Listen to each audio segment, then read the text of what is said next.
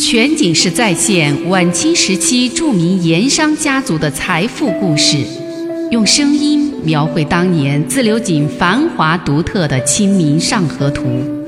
据王瑞小说《盐商世家》改编，悦享九零八自贡文化旅游广播为您倾情演绎自流井往事。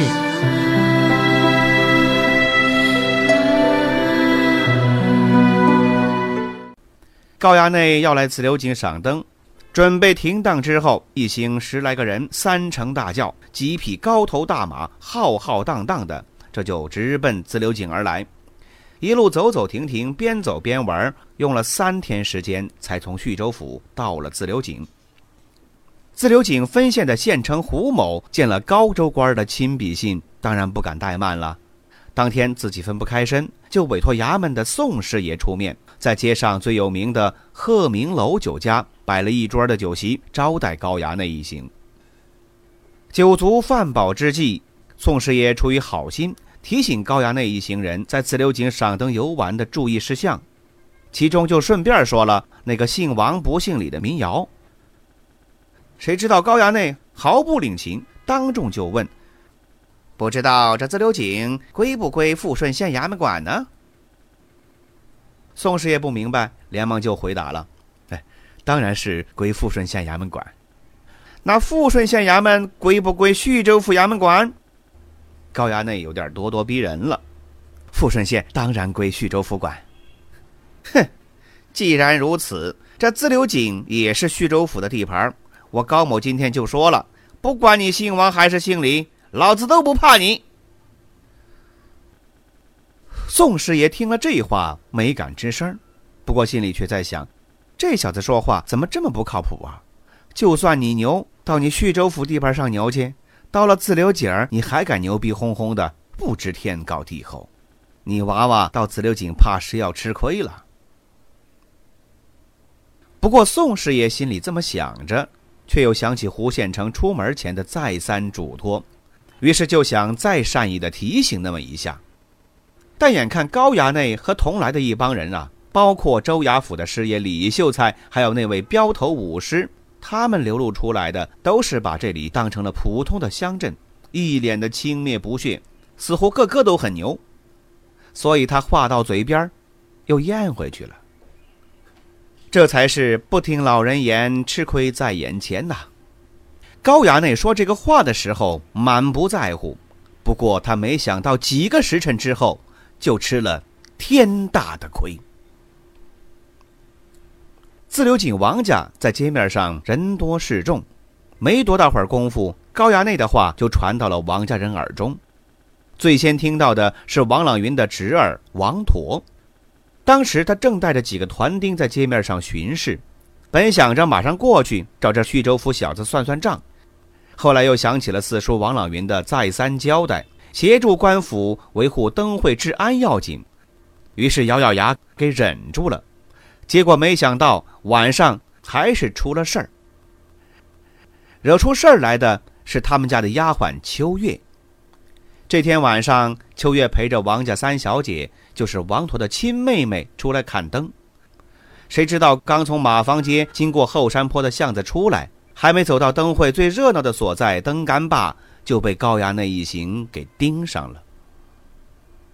那天的元宵灯会真是热闹非凡呐！对于自流井灯会当年的景象，曾经有文人雅士总结为三多：人多、灯多、美女多。又有说法是三美：灯美、街美、美美美。这三多三美是怎么来的呢？当时自流井因盐立市。盐商也因盐致富，于是乎有很多梦想到自流井来淘金发财的，还有拖家带口打工过日子的这些外来移民非常的多。此地的繁华，除了省城之外，一般的州县都无法相比。就好比现在的移民城市深圳，或者是一些大城市，遍大街都是美女一样。当年繁华不尽的自流井，也有很多的美女出入。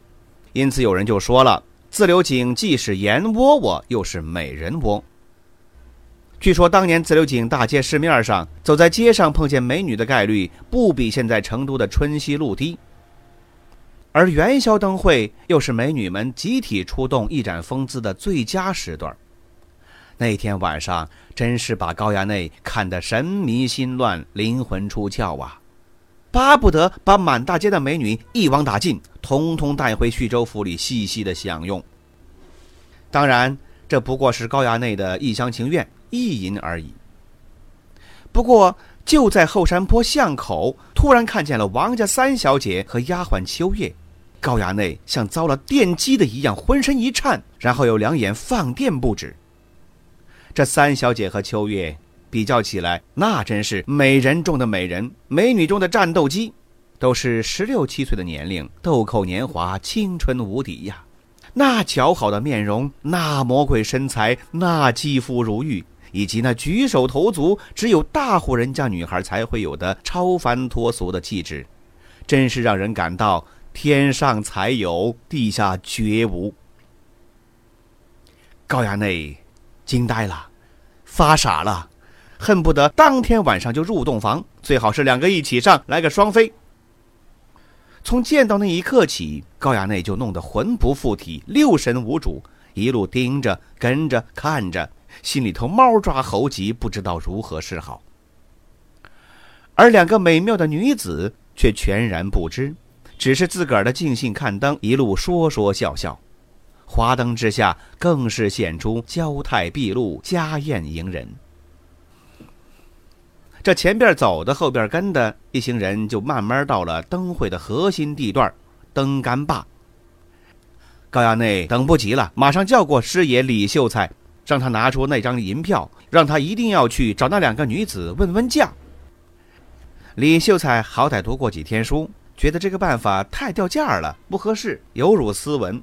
想了想，从身上摸出两个铜元，找街上一个卖糖饼吃食的小贩递了过去，客气地指着两个女子，打听他们的来历。